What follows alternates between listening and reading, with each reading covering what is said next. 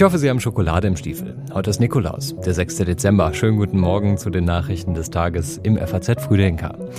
Heute mit diesen Themen. Die Linksfraktion im Bundestag ist offiziell Geschichte. Eine Briefkopfaffäre beschäftigt den Landtag in Mainz.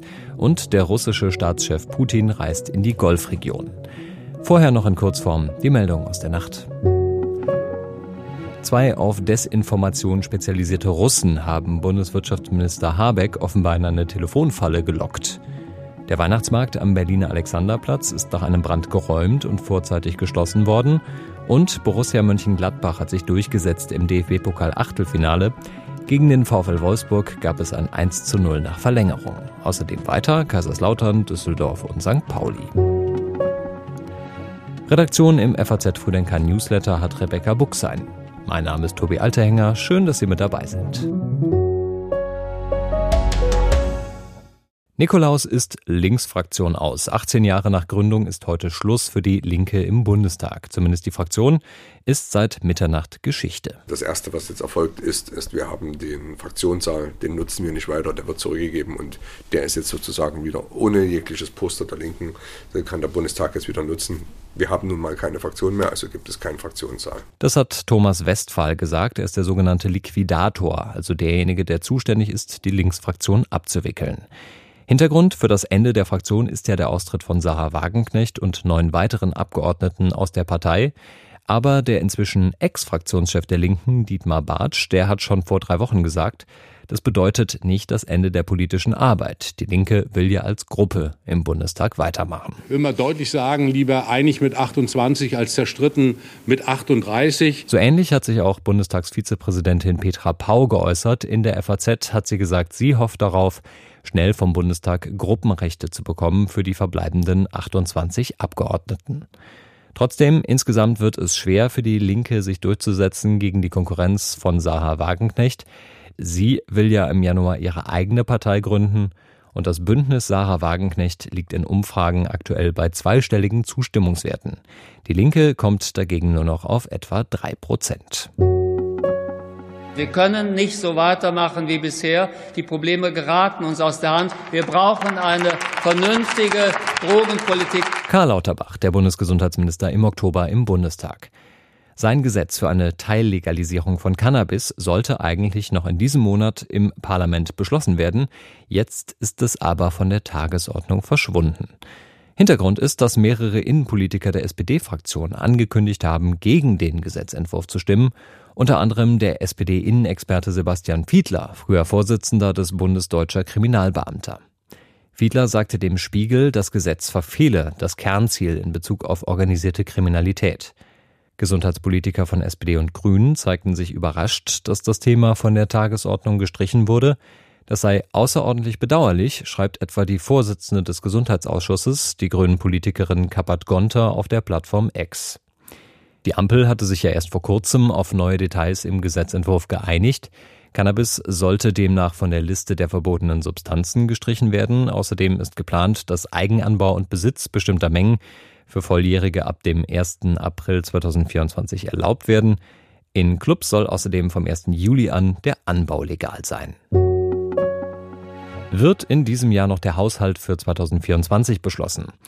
Der Bundeskanzler würde ja gerne und führt deswegen seit Tagen Gespräche mit den Ampelpartnern. Das läuft, wie ich finde, als Teilnehmer der Gespräche sehr konstruktiv mit dem Willen und der Absicht, sich zügig und schnell zu verständigen. Und das geht ja nur, wenn man Dinge, die schwierig sind, schnell entscheiden, zu entscheiden in der Lage ist. Und mein Eindruck ist, diese Bereitschaft existiert. Insofern bin ich sehr zuversichtlich, dass wir schnell vorankommen. Die Frage ist nur, wie schnell? Idealerweise müsste das Kabinett heute Vormittag um elf in seiner regulären Sitzung dem neuen Haushalt zustimmen. Aber auf der offiziellen Tagesordnung zumindest steht das Thema bisher nicht. Im Etat für das kommende Jahr fehlen ja nach Angaben von Finanzminister Lindner von der FDP rund 17 Milliarden Euro. Bereits beschlossen ist der Nachtragshaushalt für das laufende Jahr, aber auch an diesem Haushalt gibt es verfassungsrechtliche Zweifel. Bedenken äußert beispielsweise der Bundesrechnungshof. Sachverständige, die der Haushaltsausschuss gestern befragt hat, die haben sich optimistischer gezeigt. Der Staatsrechtler Hanno Kube erklärte, der Weg der Ampel dürfte gangbar sein, es gebe allerdings Restrisiken. Und mehr zum Thema lesen Sie in der FAZ. Einen Link gibt's wie immer in den Show Notes. Der Südwestrundfunk bringt einen kritischen Bericht über den Rücktritt von Roger Levens als Innenminister von Rheinland-Pfalz.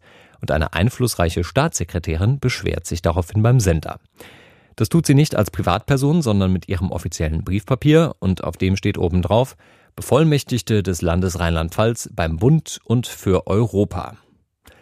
Das ist der Vorgang, wegen dem die Staatssekretärin und Medienpolitikerin Heike Raab von der SPD in die Kritik geraten ist. Die oppositionelle CDU wirft ihr einen Einschüchterungsversuch vor und den Versuch der Einflussnahme auf die Berichterstattung des Senders. Heute befasst sich der Landtag mit dieser sogenannten Briefkopf-Affäre.